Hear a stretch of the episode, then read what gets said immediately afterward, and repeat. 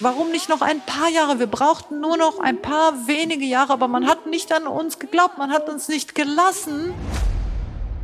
Welcome to Studio Bonn. Studio Bonn is the public think tank of the Bundeskunsthalle, the art and exhibition hall of the Federal Republic of Germany. Join artists, scientists, programmers and activists discussing models of care for global communal infrastructure, mental, physical and digital. Sehr herzlich willkommen. Ich darf sagen, ich war sicherlich genauso geschockt wie Sie Ende August von den Informationen, Bildern, Nachrichten. Wir wollen hier über Kulturerhalt sprechen, aber auch über die Perspektiven von Kulturschaffenden in Afghanistan. Es ist so wichtig, dass diese Region gerade jetzt nicht in Vergessenheit gerät. Vielen Dank für Ihr Kommen und einen sehr interessanten Abend wünsche ich Ihnen. Ja, mein Name ist Kolja Reichert. Ich möchte Sie auch nur kurz begrüßen. Manche kennen mich vielleicht als das Gesicht dieser neuen Diskursreihe Studio Bonn. Ein interessantes Gespräch nach dem anderen.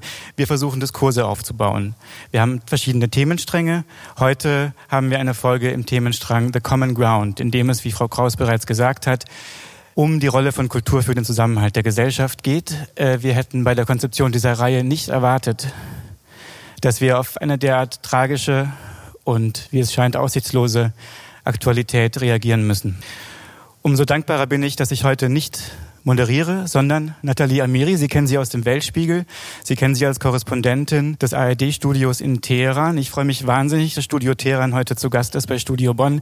Nathalie Amiri ist auch Buchautorin. Im März ist erschienen Zwischen den Welten über den Iran und das Verhältnis einer Deutsch-Iranerin zum Iran. Und gerade schreibt Frau Amiri auf Hochtouren an ihrem nächsten Buch über Afghanistan. Dass sie hier ist, ist eine logistische Unmöglichkeit, die sich eigentlich nur erklären lässt aus der Zusammensetzung der Gäste, denen wir wahnsinnig danken für ihre Anwesenheit. Sarah Karimi hat die Afghan Film Organization geleitet. Susanne Annen ist sowieso im Haus ähm, und steht für die Verpflichtung der Bundeskunsthalle gegenüber Afghanistan. Seit der Afghanistan-Ausstellung 2010 Martin Kobler war Botschafter in Pakistan und vielen anderen Ländern. Frau Amiri wird die Gäste gleich noch näher vorstellen. Und Ahmad Sarmast ist gerade in Melbourne. Bei ihm ist es vier Uhr morgens. Vielen Dank, Herr Sarmast, dass Sie mitmachen. Er hat das Afghan National Institute of Music aufgebaut. Herzlichen Dank. Ich wünsche Ihnen einen guten Abend und bleiben Sie hinterher noch zu Drinks an der Bar. Vielen Dank.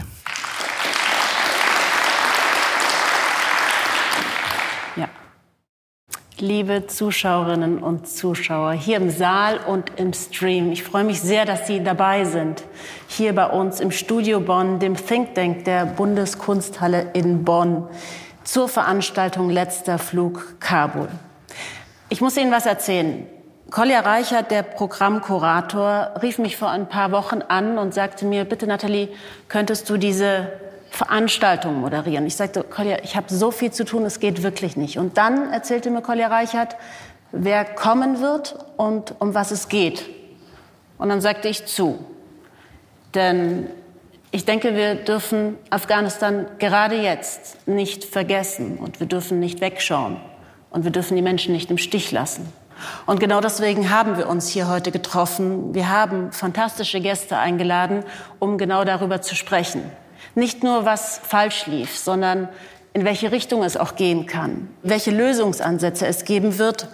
Und wir wollen den Blick in die Zukunft wenden. Ich habe am Sonntag im ARD Weltspiegel einen Beitrag anmoderiert. Da ging es um Bamian, dort, wo die Taliban wieder wüten, wo wieder ein Museum geplündert wird, ich habe aber gleichzeitig auch mit dem CEO der Aga Khan Foundation in Afghanistan heute telefoniert, der mir sagte, die Taliban wären sehr dahinterher, dass ein neues Museum aufgebaut wird. Also ich will damit sagen, es gibt weder schwarz noch weiß. Und genau darüber werden wir heute sprechen, dass es eben nicht nur schwarz und weiß gibt und dass wir vor allen Dingen dieses Land nicht aufgeben dürfen. Ich habe hier fantastische Gäste, ich habe es schon mal gesagt, die alle vier daran beteiligt waren am Aufbau der Kulturszene die letzten zwei Jahrzehnte in Afghanistan. Ich freue mich sehr, dass Sie mit Ihrer Expertise heute dabei sind und Auch den Menschen, die hier in Deutschland vielleicht gar nicht wissen, was für eine harte Arbeit das war und wie es schmerzt, jetzt zu sehen, was passiert ist.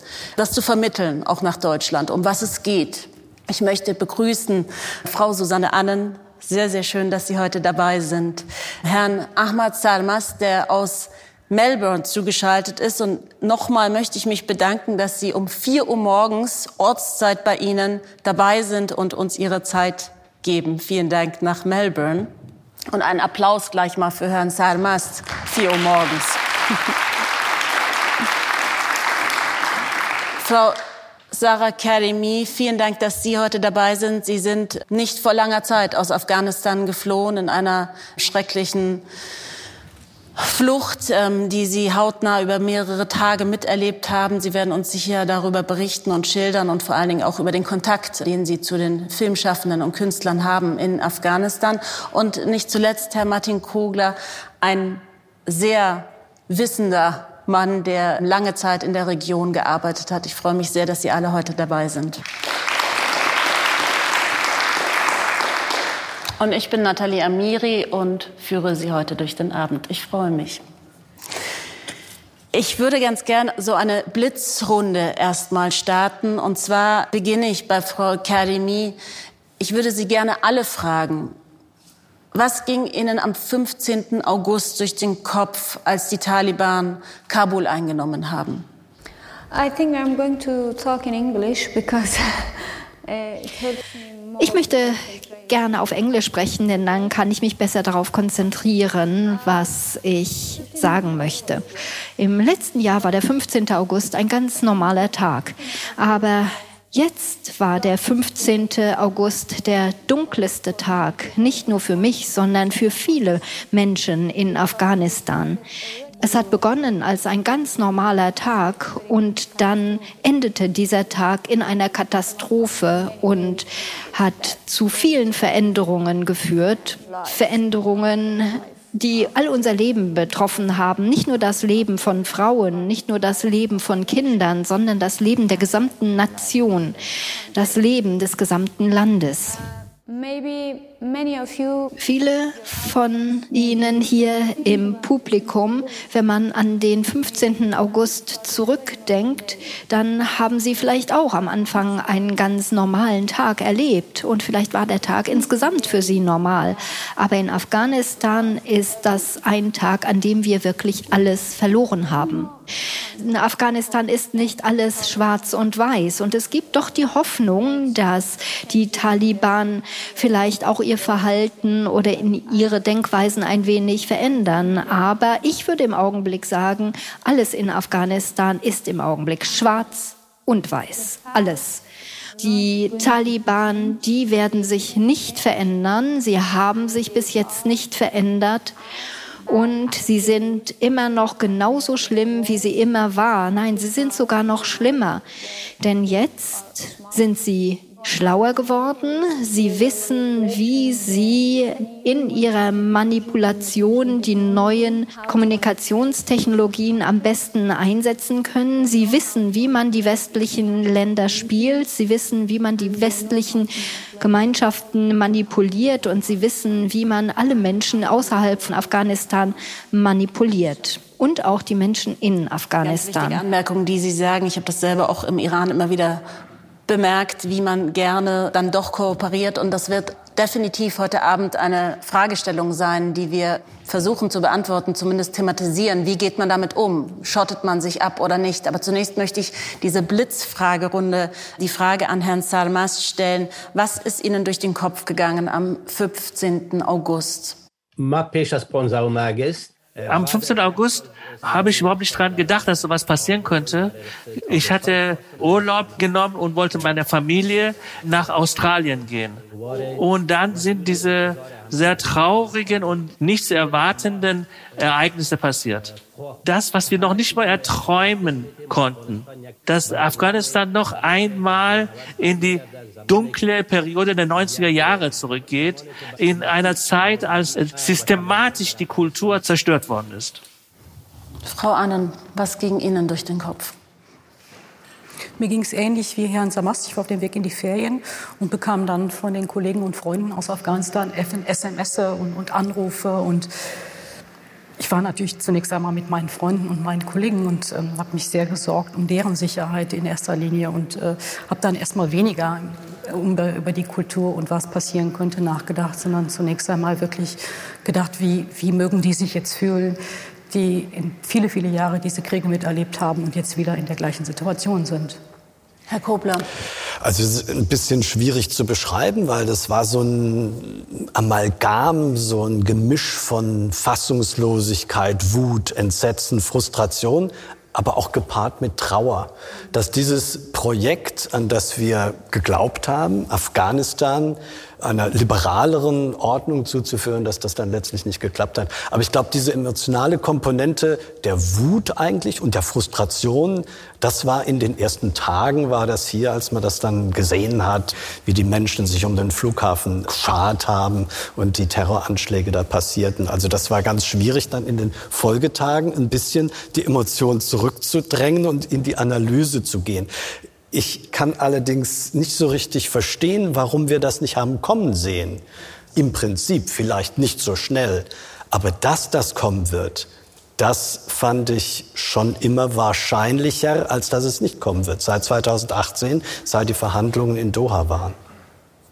Ich sage Ihnen noch kurz, was ich gemacht habe am 15. August am Morgen. Ich hatte eine Landkarte von Afghanistan gekauft. Ich hatte ein Visum in meinem Pass und einen Flug und wollte eigentlich nach Afghanistan reisen, um mein Buch zu schreiben und hatte mir Reiserouten quer durch das Land schon eingezeichnet. Und in dem Moment dachte ich, wahrscheinlich werden wir gar nicht mehr reinkommen und geschweige denn reisen und dieses wunderschöne Land so sehen, wie wir es zumindest die letzten 20 Jahre immer wieder vorgefunden haben.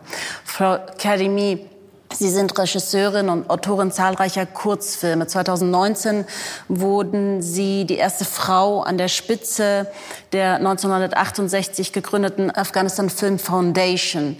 Welche Rolle spielt Kino in Afghanistan und welche Rolle spielt Kino in Ihrem Leben? Ich bin Filmemacherin und ich muss immer dazu sagen, ich bin eine Frau, ich bin auf Afghanistan und natürlich kann man in Filmen Geschichten erzählen, aber den Geschichten, die erzählt werden, geht es ja auch um die Kultur, um die Kultur eines Volkes, ob das jetzt das deutsche Volk ist, das afghanische Volk, das schwedische Volk. Und ich glaube Folgendes. Sie haben ja gesagt, Sie haben einerseits vielleicht nicht damit gerechnet, dass das passiert und andererseits hätte man doch damit rechnen können. Ich weiß nicht, ob ich das vorhin so richtig verstanden habe. Aber bei vielen Projekten war es ja so, dass sie durch die Völkergemeinschaft, durch das Ausland zu uns gekommen sind. Deutschland hat viele Projekte durchgeführt, die USA, viele europäische Länder. Aber es gab nicht genug Kulturprojekte, es gab nicht genug Filmprojekte, Kultur, Kunst. Da wurde nicht investiert. Die Welt hat einfach in diesem Bereich nicht den Teil des großen Geldes investiert, der nötig gewesen wäre, um den Menschen dabei zu helfen, sich kulturell weiterzuentwickeln um kulturell erwachsen zu werden, zu reifen. Es ging um Wasserversorgung, Stromversorgung, Ernährung, Gesundheit, Sicherheit.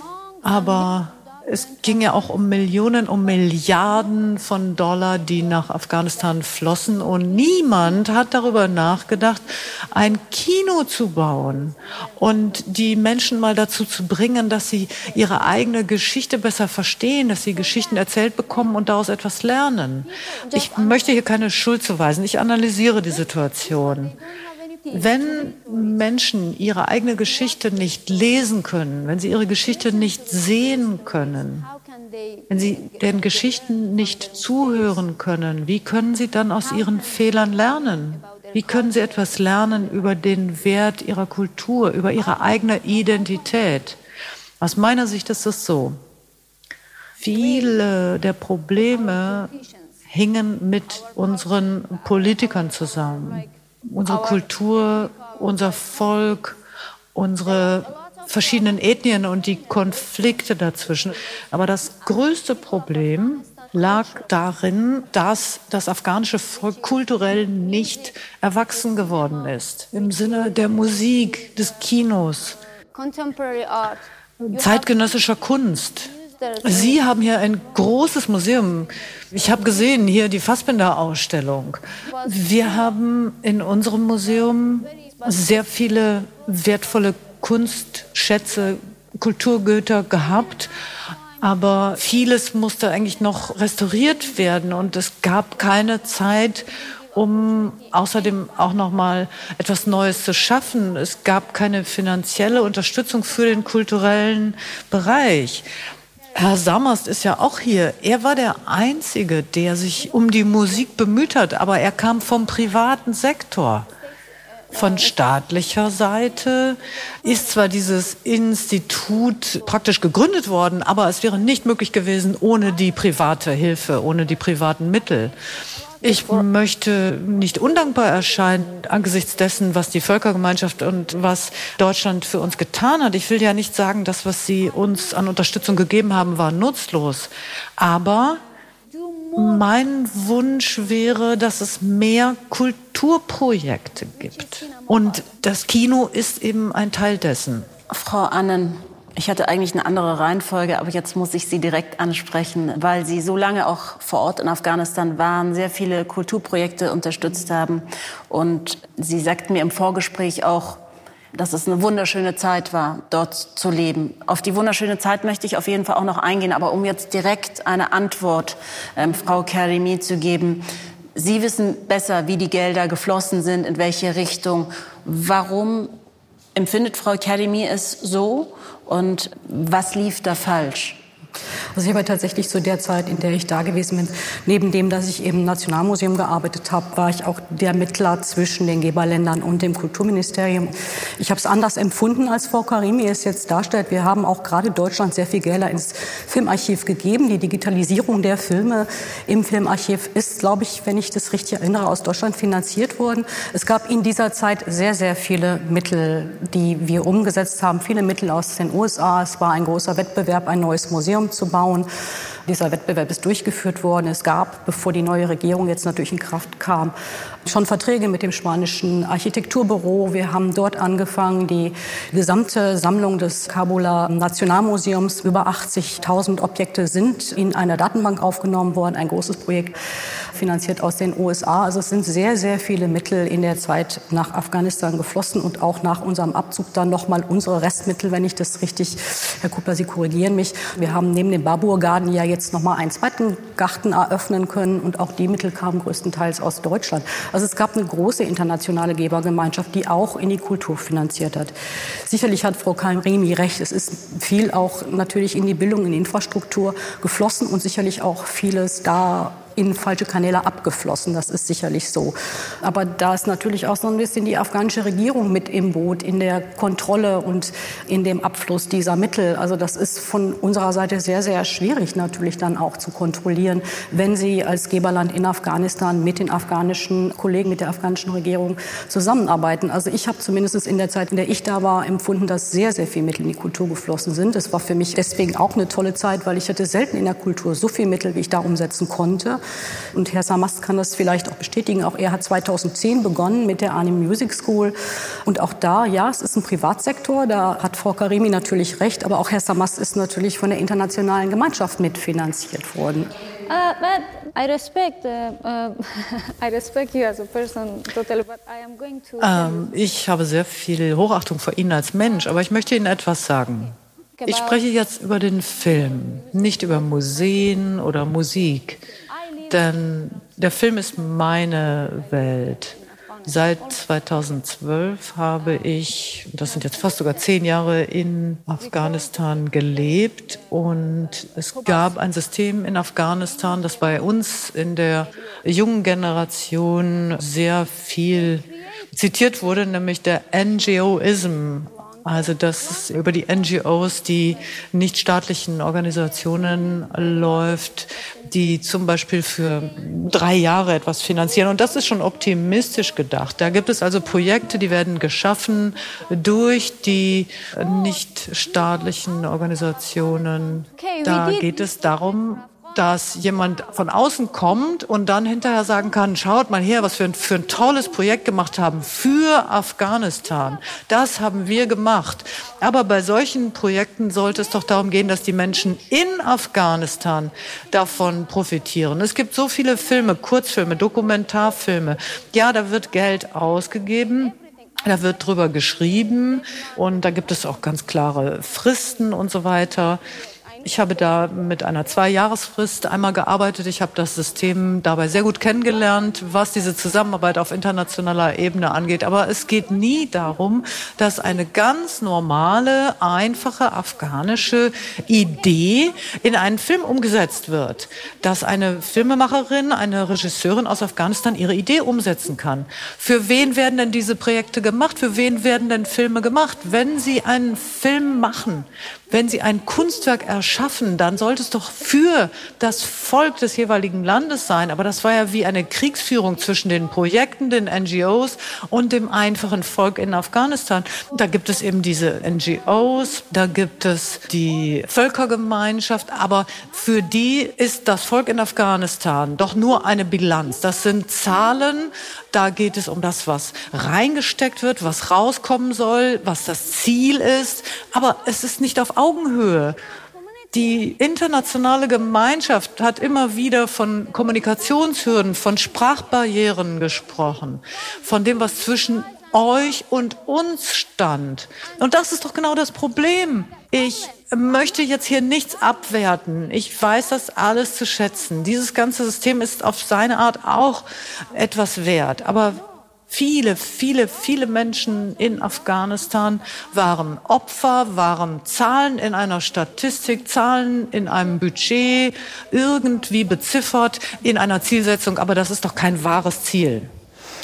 Wir sahen ja den Trailer Ihres Filmes Hava, Mariam und Aisha und es geht in diesem Film um drei Frauen, die am Ende alle drei ihr Kind verlieren, also auch abtreiben müssen. Aber sie kritisieren ja auch, dass sie sagen, von außen die Menschen, die kamen, um über Afghanistan Filme zu machen, haben sehr oft die Klischees bedient und eigentlich nicht das wahre Afghanistan abgebildet. Sie haben sich sehr auf Kabul konzentriert und sind gar nicht aufs Land gegangen. Im Grunde genommen ist das ja auch ein unglaublich großer Faktor im Verständnis für ein Land, wenn man nur immer einen Bereich sieht durch eine kleine Blase.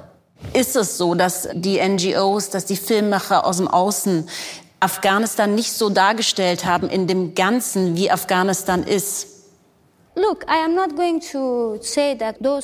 Sehen Sie, ich will nicht behaupten, dass die, die von außerhalb nach Afghanistan kommen und Filme machen oder Bücher schreiben, etwas falsch machen. Ich glaube, jeder Mensch hat ihren oder seinen eigenen Standpunkt und das ist individuell unterschiedlich. Aber der Unterschied zwischen mir und meinem Film und einigen anderen Filmen, die mit Millionen gefördert wurden, keine internationale Filmstiftung hat meinen Film finanziert. Mein Film ist komplett unabhängig entstanden, denn in meinem Film ist auch nichts in die Luft geflogen. Da gab es kein Elend in dem Sinne. Das war die Geschichte dreier Frauen, drei Frauen, die sich dem Problem der Schwangerschaft und Mutterschaft gegenüber sehen.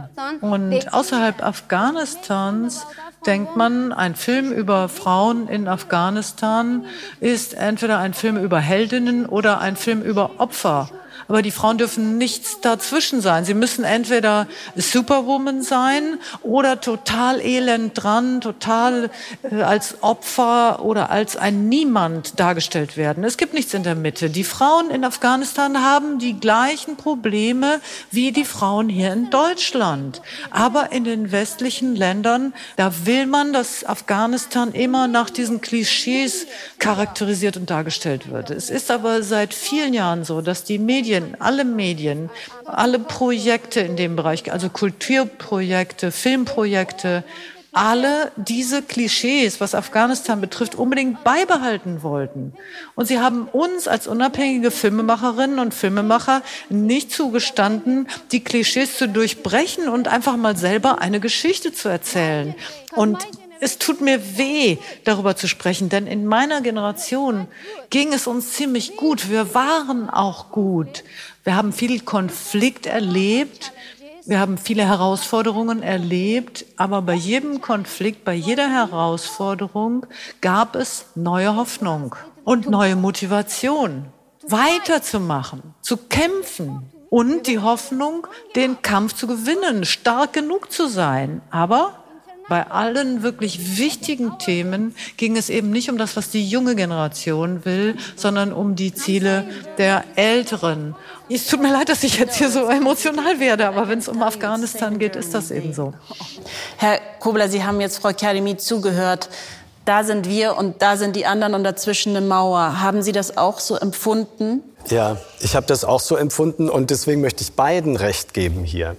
Ähm, ich würde sogar sagen, es gab zu viele Mittel für Kultur. Es gab zu viele Mittel und nicht zu wenig. Aber die Zielgruppen waren so, wie sie es beschrieben hat. Es war traditionell, es waren die Älteren und es war sehr viel für die internationale äh, Gemeinschaft, dann für Imagepflege, Afghanistan äh, hier. Aber es sollte doch produziert werden für die Afghaninnen und Afghanen von Menschen wie Frau Karimi. Also erstens gab es Geld in Hülle und Fülle und das hat zur Folge gehabt, dass eine NGO-Industrie entstand. Wir sehen das nicht nur im Kulturbereich, wir sehen das auch im Bereich der normalen Entwicklungshilfe, dass da Strukturen entstanden, wo das Geld eben zu den Consultants floss und wo relativ wenig zum Teil ankam, trotz der vielen, vielen Milliarden. Jetzt hat das Land natürlich mit einer Militärintervention angefangen. Da gab es keinen Friedensprozess vorher, es gab das Petersberg-Abkommen, aber es war erzwung, ein erzwungener Start. In anderen Krisengebieten haben wir Friedensabkommen, darauf kann man harmonischer aufbauen. Deswegen hatte Afghanistan einen schlechten Start, aber es gab mehr als genug Geld. Wir haben verzweifelt versucht, Abnehmer für das Geld zu finden und sind nicht draufgekommen, das zu machen, was Frau Karimi vorgeschlagen hat. Dass man an die Jugend geht. 60, 70 Prozent der Bevölkerung sind unter 28 in Afghanistan. Das ist doch die Zielgruppe. Und die Zielgruppe ist natürlich auch Afghaninnen und Afghanen, für die sie produzieren. Nicht das Filmfestival in Cannes. Also ich finde, das haben wir wirklich verschlafen und das war aber eher ein Ausfluss, dass wir zu viel Geld hatten und deswegen auf Organisationen gesetzt haben, wo das Geld auch abfloss. Und das haben wir wirklich verschlafen. Da kann ich Sie sehr gut verstehen, Ihren Ärger verstehen. Sie produzieren Filme nicht nur für die internationale Gemeinschaft, sondern für die Afghanen Afghanen in ihrem Land. Herr Salmast, entschuldigen Sie, jetzt müssen wir Sie auf jeden Fall reinholen. Es wird höchste Zeit.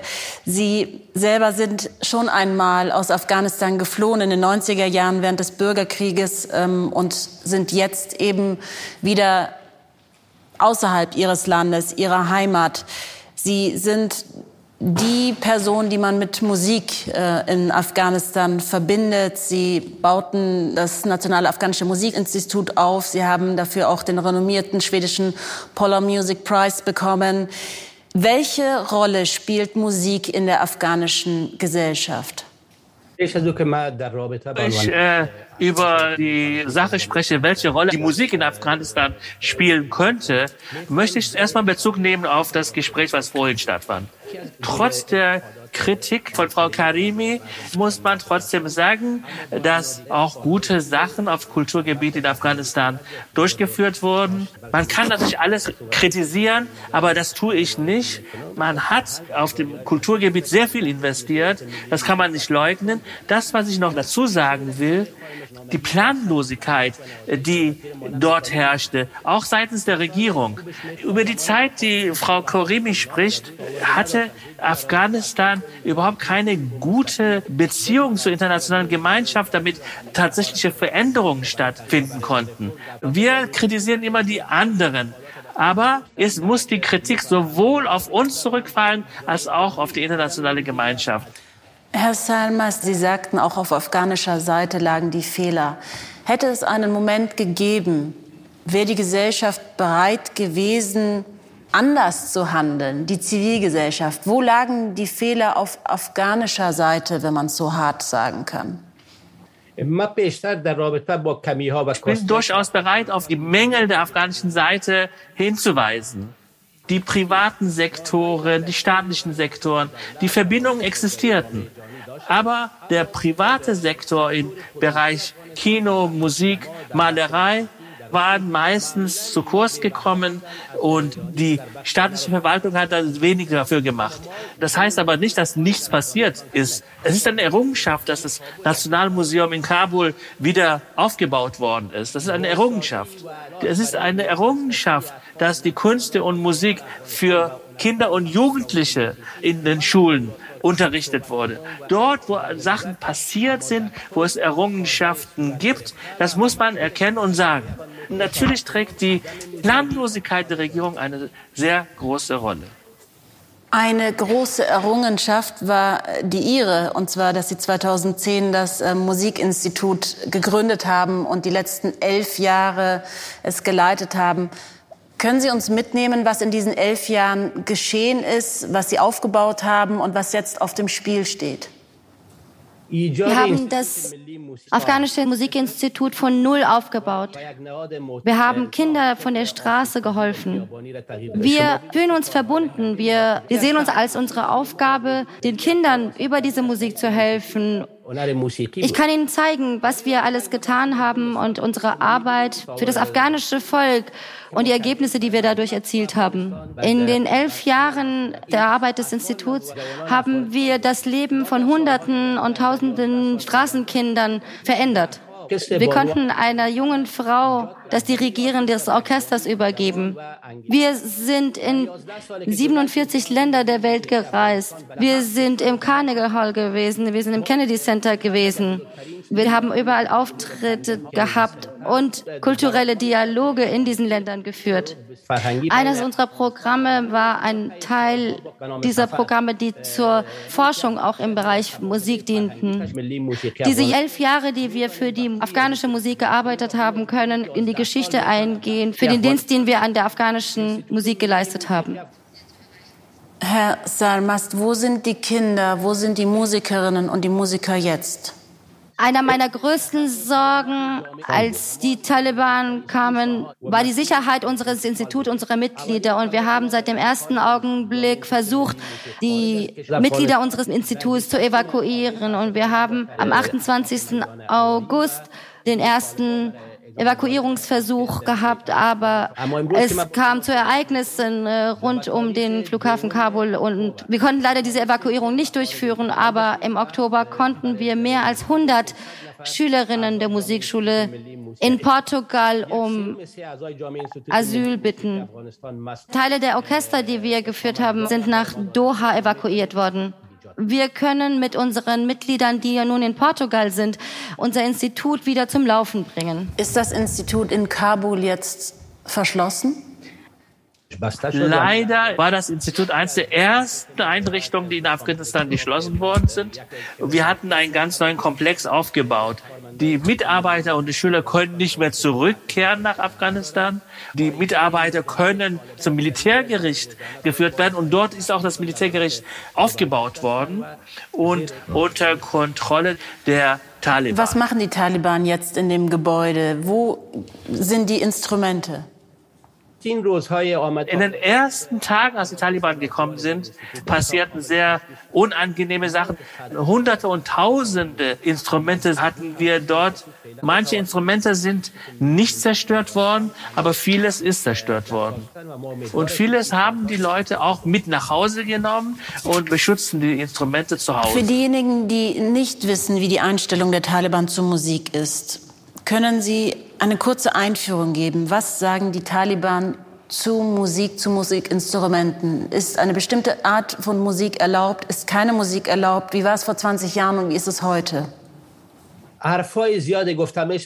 Als die Friedensgespräche in Doha waren, man wollte nicht diesen gesamten Staub der dunklen Zeit der Taliban-Herrschaft sehen und daran erinnert werden. Aber als die Taliban bei den Gesprächen waren, haben wir schon gesehen, wie die Taliban dabei waren, Instrumente zu zerstören. Und wir haben Dutzende Beispiele, wie sie sehr unmenschliche Begegnungen hatten mit Musikern und mit Musikschaffenden.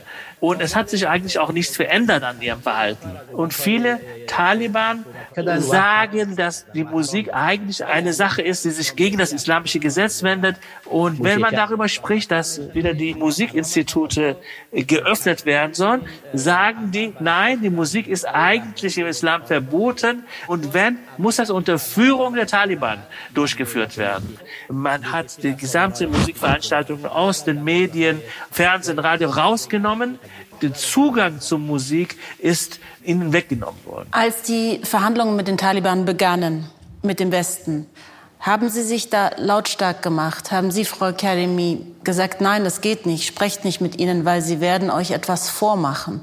Uh, I, I myself, I'm very famous figure, anti-Taliban figure. Ich selbst war von Anfang an ziemlich bekannt, in gewisser Weise auch als Zielscheibe. Viele Menschen aus meinen Kreisen sind getötet worden. In meinem Umfeld glaubt niemand an die Taliban. Wir haben teilweise schlimme Erinnerungen und wir gehen nicht davon aus, dass sie sich geändert haben. Sie werden sich auch nicht ändern. Sie sind vielleicht schlauer geworden. Sie wissen jetzt besser, wie man manipuliert und wie man das bekommt, was man will. Aber schauen Sie, ich spreche ja jetzt über Kunst, über das Kino. Ich bin sofort ausgetauscht worden. Ich war die einzige Frau in einer leitenden Position bei Afghan Film. Alle Filmemacherinnen und Filmemacher sind praktisch sofort aus dem Land raus mit den Evakuierungsflügen. Einige sind nach Deutschland gekommen. Aber wie ist Ihnen das denn überhaupt mitgeteilt worden? Haben Sie eine SMS bekommen, einen Brief bekommen? Nein, es geht nicht um Mitteilungen. Die teilen einem nichts mit. Was, was denn die Taliban hassen die Kunst. 1996 kamen sie nach Kabul und haben Fernseher kaputtgeschlagen. Die Taliban haben eine Denkweise, die Fundamentalismus entspricht, die Islamismus, radikalem Islamismus entspricht. Das ist eine religiöse Denkweise, eine Lebensweise, eine Herangehensweise an das Leben. In all dem sind die Taliban völlig falsch, denn sie schätzen nichts. Sie, sie sehen einen Wert einfach nicht. Und wenn man etwas so abwertet oder als wertlos betrachtet, was sagt das denn dann aus? Zum Beispiel Musik oder Kunst im Allgemeinen. Das ist aus unserer Sicht Nahrung für die Seele. Daran glauben die Taliban nicht. Das heißt, für die Taliban war es das Erste, was ihnen klar war, es gibt zwei große Probleme unter vielen anderen Problemen, die sie haben. Die Frauen und die Kunst. Das Absurde daran ist, aus dem Ausland wird jetzt versucht, mit den Taliban zu verhandeln, irgendwie auch noch legal. Das ist doch eine völlig absurde Situation und ich verstehe das einfach nicht. Man wird aufgrund von Kriegshandlungen zum Flüchtling. Aber besonders Menschen, die in der Kunst, in der Musik aktiv sind, die gehen dann ins Exil und das ist eine ganz andere Erfahrungsebene. Wir werden alle in einen Topf geworfen. Wir sind jetzt auf einmal Ausländer. Ich gelte jetzt als Ausländerin und als gegen Afghanistan gerichtet, nur weil ich nicht an die Taliban glaube, nur weil ich nicht glaube, dass die Taliban für Afghanistan stehen, weil ich sie für Geschöpfe halte, die Gott geschaffen hat, als er sehr, sehr schlecht drauf war.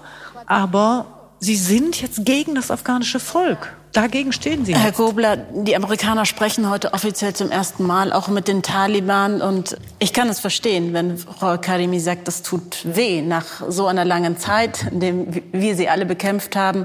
Jetzt kommen sie zurück auf die politische Ebene und werden behandelt als gleichwertige Partner. Was haben Sie gedacht, als die Friedensverhandlungen mit den Taliban begannen? Denken Sie, es war ein Fehler? Und was macht man von politischer Seite aus? Wie geht man mit dieser Situation um? Ja, also ich habe da eine andere, etwas andere Auffassung als, als Frau Karimi, aber das hängt wahrscheinlich auch an, an, meinem professionellen Hintergrund, äh, dass man mit Feinden eben sprechen muss, dass Dialog die Basis ist und nicht militärische Aktion und Bekämpfung.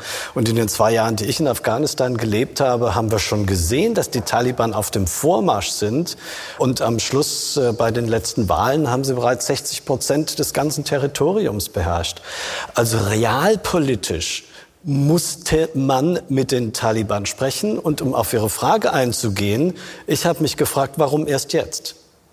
Wir haben 2001 ja schon überlegt, ob man nicht die Taliban mit ins Boot holen sollte auf dem Petersberg. War das ein Fehler? Das war zu der Zeit finde ich nicht. Ich finde, das war schon richtig, die Taliban eben nicht in dieser ersten Runde mit ins Boot zu holen.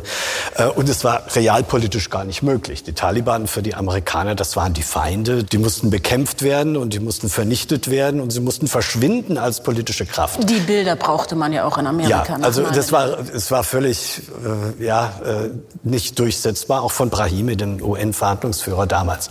Aber erinnern Sie sich doch an Frau Käßmann ja, die gesagt hat, nichts ist okay in Afghanistan, den Shitstorm, den sie ausgelöst hat.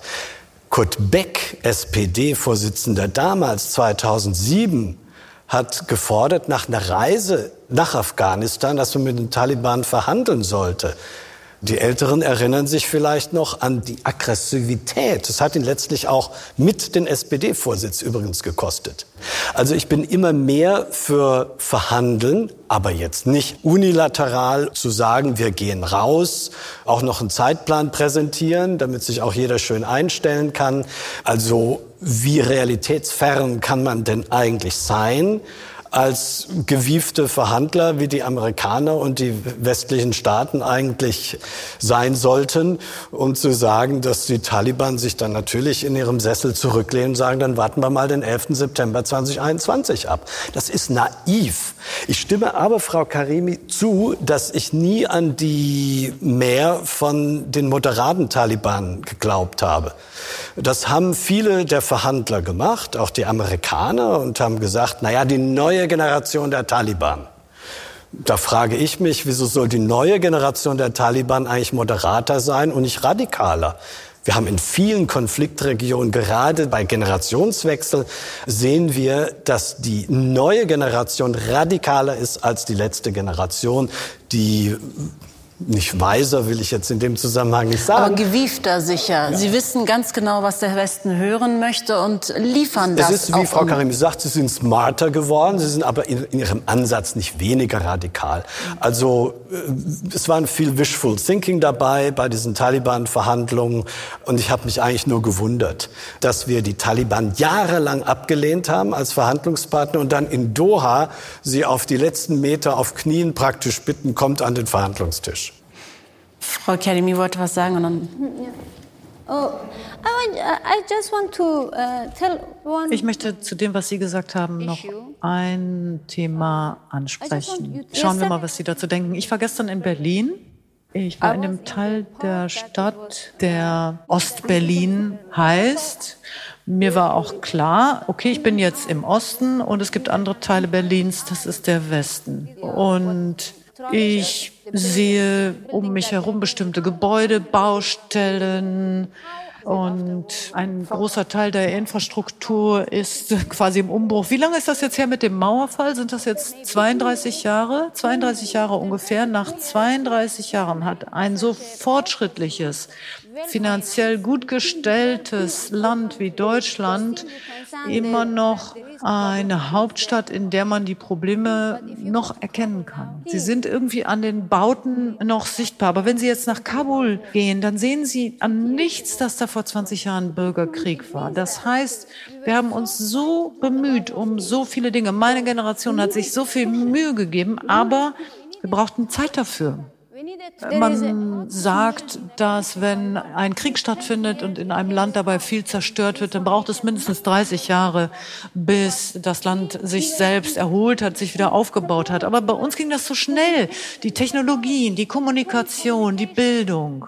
So viel ist passiert, trotz all der Herausforderungen, trotz all der Probleme, die wir immer noch hatten, mit der Hilfe aus dem Ausland, aber auch mit sehr viel Arbeit und Mühe von insbesondere jungen Leuten, die Veränderung wollten. Warum habt ihr uns nicht vertraut? Warum habt ihr uns nicht noch einfach fünf weitere Jahre gegeben, um wirklich unabhängig zu werden? Denn diese Generation, die zu Anfang dieser Phase 2001 geboren wurden, die sind jetzt fast 20 und die könnten doch Entscheidungen treffen, die könnten sich beteiligen, die könnten beim Aufbau mitwirken. Warum nicht noch ein paar Jahre? Wir brauchten nur noch ein paar wenige Jahre, aber man hat nicht an uns geglaubt, man hat uns nicht gelassen und wir waren schon auf einem so guten Weg. Meine Generation hat so viel geschafft und warum wird jetzt diese Radikalität zugelassen? Sie wissen doch, dass die Taliban jetzt nicht in zwei Jahren wieder verschwunden sein werden. Die Taliban werden sehr, sehr lange an der Macht bleiben, denn sie waren sehr vorsichtig, wie sie sich diese Macht zurückgeholt haben. 2001 da kommen die Amerikaner und helfen uns. Das ist eine Invasion, ja, Invasion, sagt man ja so. Aber die Taliban sagen, das, was sie gemacht haben, war eine Revolution. Und bei Revolutionen geht es um Identität. Man kann das akzeptieren oder nicht, aber das ist der Kern.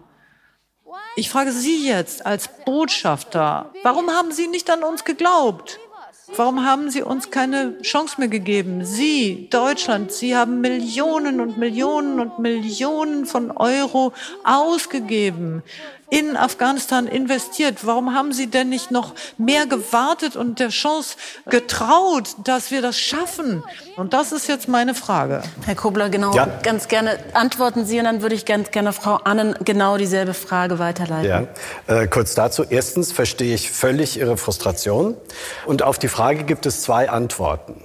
Die erste ist, dass wir keine Afghanistan-Strategie hatten. Wir hatten eine Strategie der Solidarität mit den Amerikanern und eine Strategie des Together in, Together out. Das heißt, wenn die Amerikaner rausgehen, dann gehen wir auch raus. Wir haben keine eigene Strategie gehabt, sondern wir sind aus Solidarität mit den Amerikanern, es war ein NATO-Bündnisfall, reingegangen und sind dann mit den Amerikanern wieder rausgegangen. Wir wollten das nicht. Das entschuldigt nicht und es mildert nicht ihre Frustration, aber das ist eine richtige Antwort auf die Frage, dass die Bundesregierung keine eigene Afghanistan-Strategie hatte, sondern so als Appendix der Amerikaner mitlief. Die zweite Antwort, das ist ein bisschen komplizierter und das geht so ein bisschen in die Richtung von dem, was Herr Samas gesagt hat. Ähm, wir haben es nicht vermocht, zusammen mit den Afghanen als legitim anerkannte Regierung zu schaffen. Wir haben ein korruptes Regime unterstützt. Wir haben ein korruptes Regime sogar gefördert. 2012, glaube ich, erschien dieser Bericht mit der einen Milliarde Euro oder eine Milliarde Dollar, die an Entwicklungshilfegeldern abgewandert sind, der Regierenden. Haben wir etwas gemacht? Haben wir auf Good Governance, auf gute Regierungsführung bestanden? Nein, wir haben gedacht, es gibt eine Übergangsphase, man toleriert die Verschwendung von Geldern, man toleriert Korruption. Aber indem wir die afghanische Regierung unterstützt haben und die Korruption im Lande billigend in Kauf genommen haben, haben wir es auch nicht geschafft, eine bei ihnen anerkannte, legitime afghanische Regierung für Gesamtafghanistan zu schaffen. Und das haben die Afghanen nicht geschafft. Niemand hat gesagt, dass die Karzai-Familie korrupt sein soll. Und ich muss leider auch noch sagen, und Herr Salmast möchte dazu auch was sagen, ich muss auch sagen, das ist viel zu wenig Zeit. Ich könnte fünfmal alle, könnten wir fünfmal so lange sprechen. Frau Annen, bitte, dass Sie antworten. Und eigentlich habe ich ja auch versprochen, wir liefern Lösungsansätze. Deswegen vielleicht könnten Sie gleich die Lösung mit liefern. Zumindest eine Vorausschau, wie wir in Zukunft damit umgehen können, damit nicht alles auf Null bleibt. Ja, zunächst möchte ich mal sagen, dass ich habe nicht für eine NGO gearbeitet, sondern ich hatte einen lokalen Vertrag an Ministry of Information and Culture. Das heißt, alle meine Kollegen waren Afghaninnen und Afghanen. Also ich habe nicht in einem Compound gearbeitet, nur mit Ausländern, sondern ich habe ausschließlich mit Afghanen Sie und wurden Afghanen ja vom gearbeitet. Kulturminister gefragt, ob Sie mithelfen können, Genau. das Ganze zu strukturieren und aufzubauen. Ganz genau. Also das heißt, ähm, ich kann vieles verstehen, aber ich habe natürlich auch einen ganz guten Einblick dadurch in die Strukturen des Ministeriums und das, was Herr Kobler gerade sagte, wir hatten zu viel Geld, wir wussten gar nicht, wie wir es eigentlich umsetzen. Das war auch ein strukturelles Problem in den Ministerien. Ähm, ich habe die Erfahrung gemacht mit den jungen Leuten, mit denen ich damals angefangen habe zu arbeiten, die heute in führenden Positionen sitzen. Rahim, äh, Fahim Rahimi, äh, der Direktor des Nationalmuseums, ist vor Ort. Das Museum ist äh, im Moment geschlossen, aber das war auch mit seiner Entscheidung einfach zum Schutz des Museums. Er ist immer noch vor Ort und ist äh, nach wie vor Direktor des Nationalmuseums. Er hat damals mit mir angefangen als äh, junger Kurator. Es war eine junge Generation, die in die Zukunft geblickt hat und es war eine sehr, sehr günstige Situation, dass tatsächlich die Position neu besetzt wurden, weil die älteren Herrschaften dann in die Pension gehen. Und diese ganzen Positionen sind heute mit diesen jungen Leuten besetzt, die eine Zukunft, wie Sie, wie Sie gerade sagten, aufgebaut haben, schon aufgebaut hatten und die mit einer unglaublichen Energie in die Zukunft geschaut haben. Und nicht allen ist es nun gelungen, dieses Land zu verlassen. Und deswegen bin ich da auch mit Herrn Kupler. Wir werden sprechen müssen. Denn wir werden auch die Leute, die jetzt noch vor Ort sind, die Kulturschaffenden, die jetzt vor Ort sind, nicht alleine lassen können. Wir werden da Lösungen finden, nicht nur für die Menschen, die außerhalb dieses Landes sind. Und ich finde es wunderbar, dass Herr Dr. Samasten weitermacht mit der Afghan Music School von außen und diese afghanische Musik immer noch weiter fördert und der Welt zeigt, was Afghanistan auch ist, nämlich nicht nur ein Land, was äh, von Terror gebeutelt ist, sondern auch ein Land mit großartiger Kultur, mit einer unglaublichen westlichen Zivilisation. Und ich denke, da müssen wir dranbleiben. Wir müssen immer wieder da dranbleiben, denn Sie wissen sehr wohl, wie sowas passiert. Nächste Woche wird ein anderes Schwein durchs Dorf getrieben und dann werden wir über Afghanistan nicht mehr sprechen. Und wenn wir da jetzt nicht dranbleiben und da nicht weitermachen, ist auch den Leuten vor Ort nicht geholfen. Denn es werden ganz viele Kulturschaffende im Land bleiben müssen und das geht nur über Gespräche. Herr Sarmast, Sie wollten noch was zu Frau Kerimi sagen und überhaupt zur Situation. بفرمایید شما حرف بزنین. Ich wollte meine Meinung zu Gesprächen mit den Taliban äußern. Wir sind auf der Seite des Friedens für Afghanistan. Wir sind dafür, dass ein gerechter Frieden herrscht in Afghanistan. Und ein langfristiger gerechter Frieden, in dem alle Rechte der Bürger Afghanistans berücksichtigt werden. Ansonsten werden wir zu keinem langfristigen Frieden gelangen. Ob wir dagegen sind, mit den Taliban zu sprechen? Nein, wir sind nicht dagegen. Aber diese Gespräche dürfen nicht wie die Gespräche in Katar enden. Die Rechte der afghanischen Bevölkerung müssen in dem Vordergrund treten. Wir sind dafür, dass die internationale Gemeinschaft mit den Taliban Gespräche führt, aber mit Bedingungen. Wir haben gesehen, die Rückkehr der Taliban ist einhergegangen mit einem Verlust der internationalen Gemeinschaft. Wir müssen versuchen, das kulturelle Erbe Afghanistans zu erhalten, die Rechte der afghanischen Bevölkerung zu erhalten. Wir müssen die Unterstützung von rückständigen Kräften und terroristischen Kräften verhindern. Uh, international community, they say that we should talk with Taliban. Okay, ja, ich finde das sehr schade. Die Völkergemeinschaft verlangt, dass wir mit den Taliban sprechen. Okay, dann sprechen wir mit denen. Dann fangen wir mal bei Null an. Dann sprechen wir mal über Projekte, über Kultur. Dann sorgen wir mal dafür, dass sie auch Bildung genießen. Meine Großmutter hat immer ein Sprichwort gehabt. Einen dummen Menschen überzeugen zu wollen, macht einen irgendwann selber dumm. Tut mir leid. Ja, es geht jetzt wieder um Treffen mit den Taliban. Da werden Frauen nicht zugelassen. Ich habe keine Lösung. Ich habe auch nicht die Machtposition, in der man eine Lösung anbieten kann. Ich bin dafür, die Taliban nicht anzuerkennen. Ich bin dafür, Afghanistan zu befreien. Ich bin der Meinung, dass die Taliban nicht zu uns gehören. Sie gehören zu einem üblen Spiel und wir haben es so satt, diese üblen Spiele mitzuspielen. Das ist das, was ich denke. Das ist vielleicht keine Lösung. Eine Lösung für Afghanistan ist eine sehr schwierige Sache. Aber die Taliban nicht anzuerkennen, nicht einfach so anzuerkennen, das finde ich wichtig. Denn sonst hätte ich nicht mit 27 einen Doktortitel gehabt und hätte nach Afghanistan gehen können und fast zehn Jahre dort in einer Führungsposition arbeiten können als Frau. Viele haben jetzt Afghanistan verlassen. Viele, die sind vorher ermutigt worden, die wollten wirklich Veränderung, die waren wirklich motiviert und die haben jetzt Afghanistan hinter sich gelassen. Das heißt, 20 Jahre sind investiert worden und das ist jetzt das Ergebnis. Wollen Sie die Taliban weiterbilden? Die machen die nächste Revolution. Wir wollen nicht die Taliban informieren und ausbilden und weiterbilden. Wir wollen leben. Es kann für uns eher akzeptabel sein, dass wir nicht in Frieden leben, als dass wir zumindest ein Leben in Freiheit führen können. Wir müssen weiterreden. Nur leider nicht heute. Ich bedanke mich recht herzlich bei Ihnen allen und alle bisherigen Gespräche und auch dieses von heute werden Sie auf der Webseite von Studio Bonn noch mal nachsehen können, nachhören können auf studiobonn.io. Ich wünsche Ihnen einen trotzdem schönen Abend. Zumindest wissen wir, was wir hier haben und sollten es schätzen lernen. Ein bisschen mehr, als wir es vielleicht tagtäglich tun. Danke, dass Sie dabei waren und danke für Ihr Interesse.